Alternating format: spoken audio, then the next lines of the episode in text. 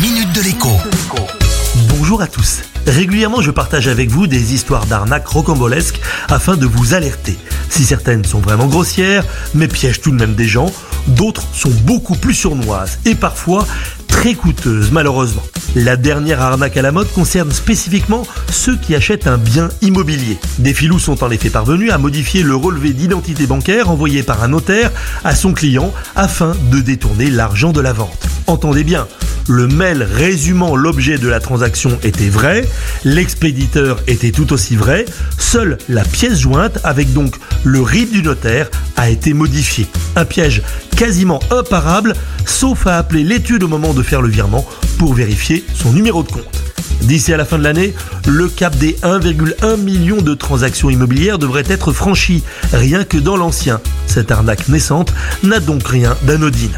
Le conseil du jour est donc simple. Si vous devez réaliser un virement d'un certain montant à quelqu'un, même par exemple pour acheter une voiture d'occasion, n'hésitez pas à prendre votre téléphone en main afin de vérifier le RIB. Dans l'affaire du mail du notaire trafiqué, le préjudice est de 50 000 euros.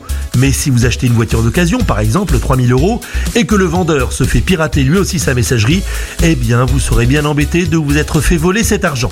Tout ça pour n'avoir pas fait une dernière vérification en passant un simple coup de fil.